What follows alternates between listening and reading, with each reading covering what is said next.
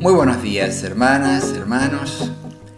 Hoy quiero contarles algo del campamento del mes de enero con el grupo Scout, que estuvimos unos días en la localidad de Doyle, a unos 30 kilómetros de San Pedro, un pueblo pequeño de campo. Los Rovers, que son la rama de los más grandes dentro del movimiento Scout, tienen el hábito de organizar algún servicio a la comunidad como parte de las actividades del campamento.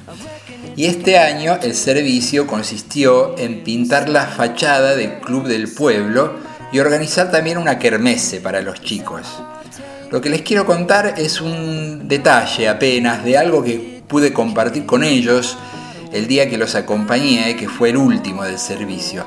Pero es un detalle que me dejó mucho para pensar. Saben que pintar tiene lo suyo, porque tampoco vamos a pintar así nomás a la que te criaste, como decía mi abuela. Primero hay que preparar la superficie, hay que elegir la pintura adecuada, preparar los tachos, los pinceles, la ropa para no mancharse, algún líquido o algo que sirva para limpiar lo que se ensucie, las escaleras o algo que ayude para llegar a los rincones más altos, en fin, todo lo que haga falta.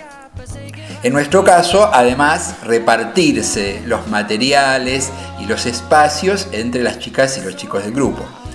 Una vez que ya tenemos eso, empezamos la tarea.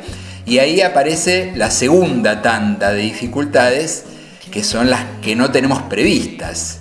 En este caso, uno de los problemas era que una de las paredes era muy, pero muy, muy arcillosa.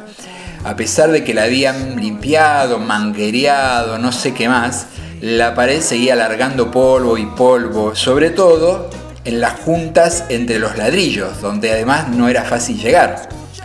La primera lavada de cara estaba pasable, pero de ahí en adelante empezaba el desafío a la creatividad y a la paciencia, porque la sensación era que no se podía. Ni bien uno ponía un poco de pintura blanca, luego de cubrir un poco, el pincel salía todo sucio de tierra, así que de ahí en más, en lugar de pintar, ya servía para ensuciar.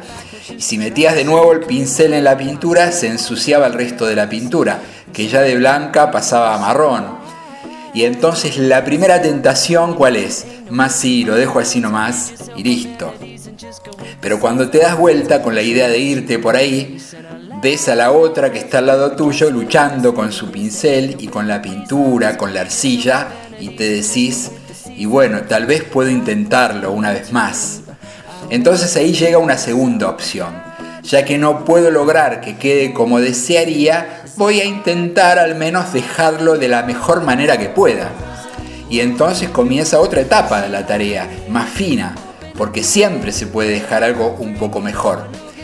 Es el momento de tomar distancia, ver la pared un poco más desde lejos, empezar por lo que no está tan blanco como las otras partes, porque si pude dejarlo así de blanco en un lugar, ¿por qué no voy a poder en el otro?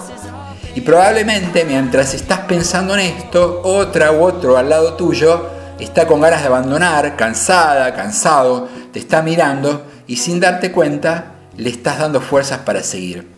Ese día de servicio en Doyle me dejó muchas cosas gratas, inesperadas, como un encuentro y una misa con la gente de allá, que no tenía prevista, una kermesse que estuvo muy linda, hasta un campeonato de truco, que no pude ganar, pero al menos hice un papel bastante digno.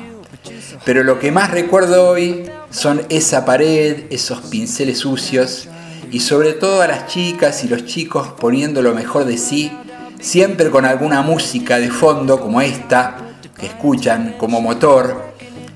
Ese día me sentí un poco más joven, pude dejar alguna pincelada y volví a aprender que hacer algo juntos es siempre mejor que hacer algo en soledad. Hoy nos toca distanciarnos físicamente, pero sintiendo que estamos juntos, dándonos fuerzas, para que nuestra comunidad, nuestro país, nuestra humanidad estén mejor, tanto como esté en nuestras manos.